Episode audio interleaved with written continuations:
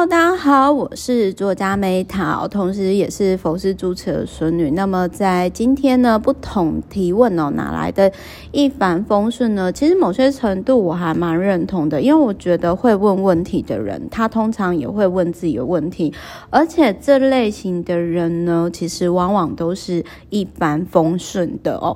那所以就是说，我在这里我想要讲的是说，其实有时候。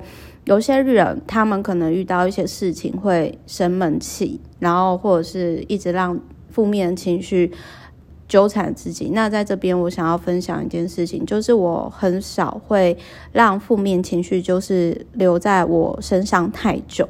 所以我我这样举例哈，比如说。我我觉得有时候可能是因为我从小就是一个很爱问问题的人。我从以前问说啊，为什么会有星星、月亮、太阳啊？就是问到我爸妈崩溃，然后不得不买百科全书给 Meta。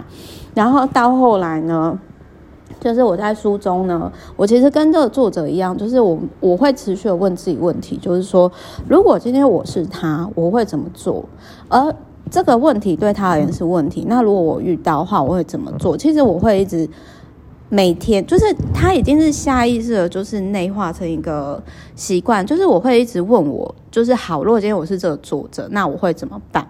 那我想要讲一下，就是说，如果你今天，哦，大家不好意思哦，等我等我一下。如果你今天呢，你懂得定义问题，我我再讲一次哦，如果你今天你懂得定义问题。那其实多数来说，那就不是问题，因为其实很多沟通上的问题是在于说双方的定义不同，所以其实我蛮认同。其实这一本书让我比较惊艳的是它很薄，但是它很多地方就会让我很认同，然后我就会觉得说，我就会很认同，就是就是它其实就是它虽然很薄，但是它是让我会觉得说。会就是他会让我觉得，就是他会让我觉得，就是那一种，就是哦，对对对，好多都讲得很对，就是包含比如说，呃，我必须要讲，如果你今天不懂得问自己问题，然后你没有办法去为自己的问题定义，那么我敢保证你的人生当中处处都是问题，而且你会卡关。我举个例子来讲，好，比如说。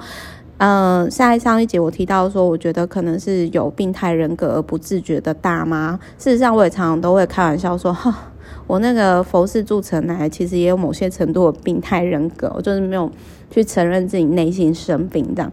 然后，我想讲的是说，比如说呢，我之前就曾经有遇到某个大妈呢，她觉得说，哦，我去看朋友，我应该要包红包给那个朋友的那个。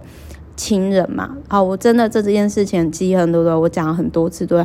然后我在当下那个时候，我就我其实是倾向相信我直觉，因为首先第一个我真的不知道这个习俗，所以我就直接说，呃，为什么？我就直接问说，为什么就是去医院看病要包红包？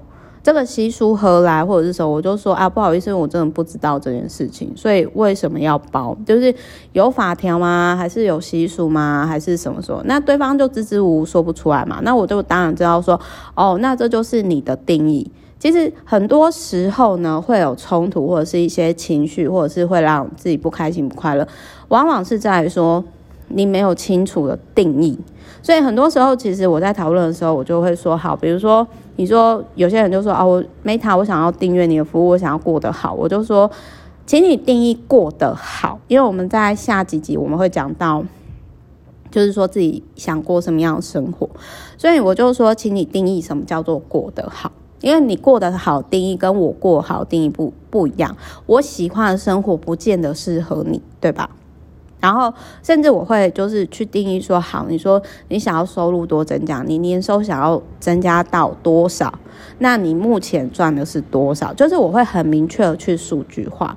所以呢，其实问自己为什么，然后问自己，如果今天遇到这件事情的时候，你会怎么做？我觉得跟自己提问是认识自己最快速的方式之一。所以，你今天问你自己问题了吗？我是 Meta，我们下一集见。